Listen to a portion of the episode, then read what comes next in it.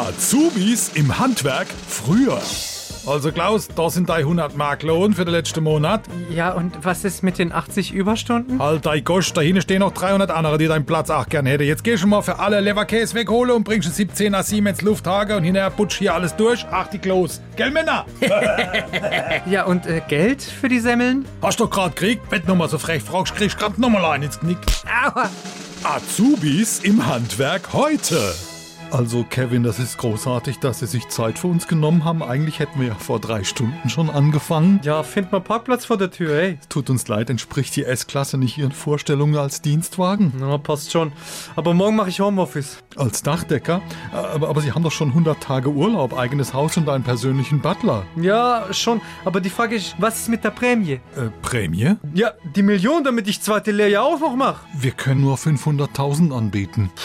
Da muss ich nochmal drüber schlafen. Die beste Comedy. Einfach SWR 3.